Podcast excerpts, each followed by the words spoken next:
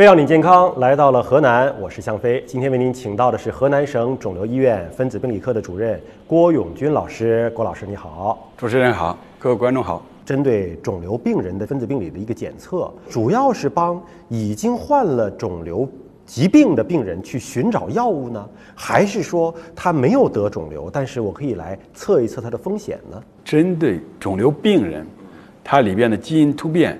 找到一些有靶向药物治疗的靶点，针对这个靶点，医生照方抓药，这是目前我们常见的日常的工作。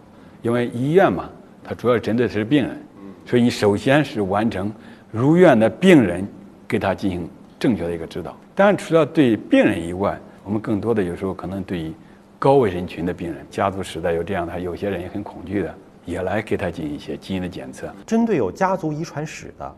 有些病人会有恐慌。那如果说家里边长辈啊或者亲友啊有得这个肿瘤的，他们遗传得这个肿瘤的几率有多大呢？遗传在肿瘤的作用里面大概占百分之五到十左右，当然也有说十到十五，具体的病人是不一样的。但是你像这个 BRCA1，像安吉丽娜·丘里，是因为是 BRCA1 基因的改变，是什么概念呢？就是说，如果你有这个基因的改变，如果你有家族史，那么在你的一生中。你有得乳腺癌几率是多少？百分之八十七到百分之百。提早给你有这个基因改变，我进行预防性的治疗，呃，预防性的把乳腺切除了，切除了，它是能够得乳腺癌的几率就下降到，假如百分之四、百分之五，那就几率就大大下降了。当然还有百分之五十到六十的几率得卵巢癌，跟你不同的肿瘤是不一样的。你像我们还有常见的一个叫鳞起综合征，正常的生活过程中，我们 DNA 经常有外边的辐射照射啊，我们吃的一些致癌物质啊，它对你基因进行一个破坏。破坏以后，我们机体有一种修复保护机制，它能够对你损坏的 DNA 进行修复。这种修复基因像 MMR，它就是一种。如果你这个基因发生了一种改变，修复功能发生障碍了，这样可能就带动遗传性鳞起综合征，也就是我们说的多发性的结肠息肉啊，像这一类的。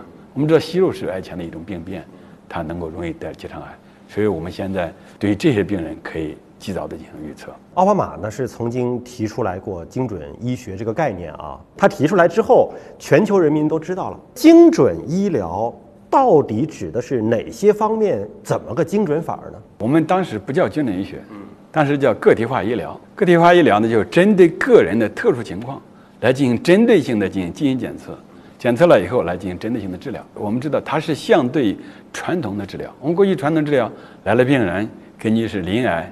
腺癌等等来进行分类，分类以后用传统的化疗方法进行化疗。但是大家知道，这个化疗药物它是杀灭所有的细胞的，当然只是说肿瘤细胞长得比较快，杀灭比较多。所以说，传统的化疗药物有很大的副作用，因为它杀灭的不单单是肿瘤，它杀灭的还有正常细胞。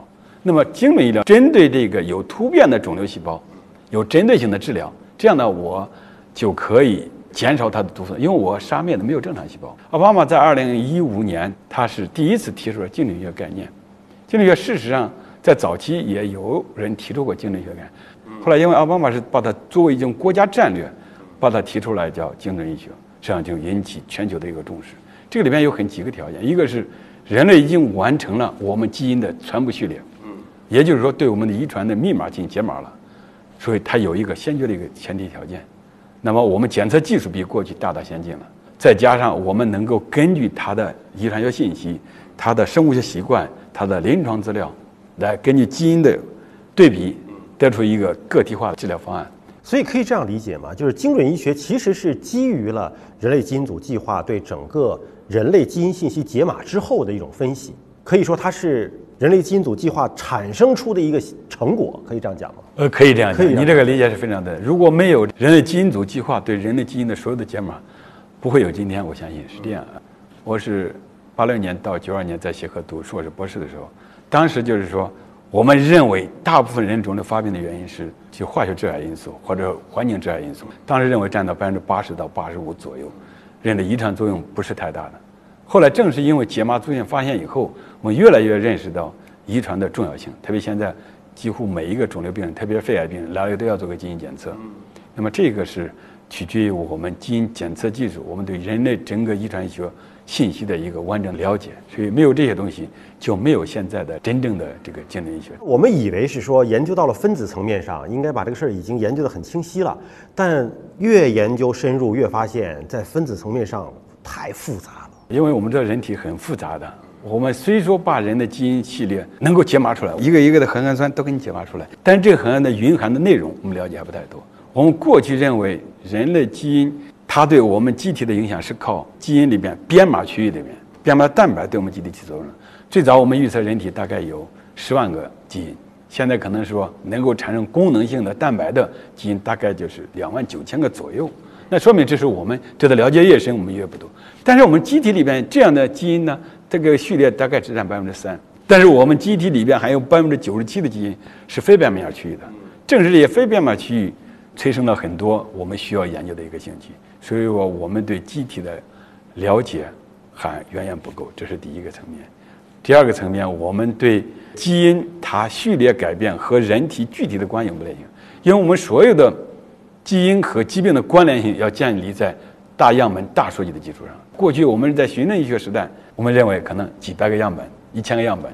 就能够足以说明它的关联性。已经很多了，这个一千个样本。对，就认为它关联性。我们现在所有的易感性就建立在当时的循证医学基础上。对，随着我们对基因了解越多，我们需要的样本量就比较大了。像我们国家在搞的千人队列、百人队列、万人队列、百万人队列，从理论上说，我们把整个人的序列了解的越多，我们它共性的东西越多。我们了解了共性以后，再把它套到个人的基因遗传学信息上，它的信息就更精准。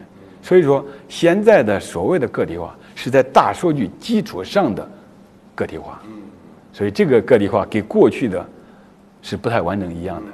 我们解码的这一部分，针对整个人体来讲，还是小小的一部分，还有很多没有解码待于研究的这个领域。那这是不是意味着，就是您不仅仅是要做这种临床的服务，还得需要做一些科研的东西啊？对你一个好的大夫，一定要是一个善于动脑、善于思考的一个大夫。当然，这个研究有很多种。你在实验室瓶瓶罐罐是研究，当然我在临床根据病人观察的结果，我来进行研究，这也是一种研究。所以我觉得，现在真正的一个好的医生，一定要会研究。所以说，有人说处处留心皆学问，学问是什么？学问就是研究。您在美国做实验室十五年的时间，再回到国内来。你觉得就是在精准医学概念出来之后，包括这种高通量测序出来之后，中美两国在这个领域的研究层面、科研层面或者分子诊断层面，这个差距主要是哪方面的差距呢？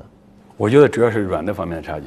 我们国家硬件水平不比美国差，我们很多实验设备啊、实验仪器啊、我们经费啊，是从某些方面来说已经不比美国差了。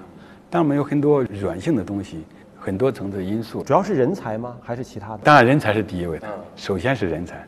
我个人认为，我们和欧美国家的一个最主要的东西是在软件上的，对人才的环境的一个激励的一个措施上面，对人的环境的一种宽松状态上，这个里面可能是要有那么一点点差距的。我们国家从量变到质变是一个过程。我们现国家在科研的质量上面，大家能够看到，我们逐渐在往质的方面转。我们研究水平是越来越高，但是和国外国家的整体水平相比，还是有一定的差距的。其实我们这个节目也是到全国各地去走访一些专家啊，很多也像您一样在海外生活过一段时间，学习过一段时间，但最终还是选择了回国。那您在美国当时是在费城哈，十五年，那是什么契机促使您十五年的美国生活不要了，美国实验室关掉了？回到祖国，回到河南，开展在当地的这种临床医学和研究呢？我想可能是一种情怀或者一种情节吧。其实我刚刚去美国的时候，一直都没有想着要在美国长待，当时就想着啊，再待五年。后来到那以后，发现那些研究的环境可能会更好一点，或者工作的一些项目，觉得可能在里边出一点成果吧。所以这样一拖再拖，拖了好多年。骨子里来讲，一直讲着。还是要回国的，因为你从骨子里面还是认同自己是一个中国人嘛。对，我还是希望能够回到呃祖国，回到家乡，还是做一点事情。非常感谢郭老师来到我们节目当中。那我们今天节目到这里就告一段落了，感谢您的关注，下期节目时间我们再会。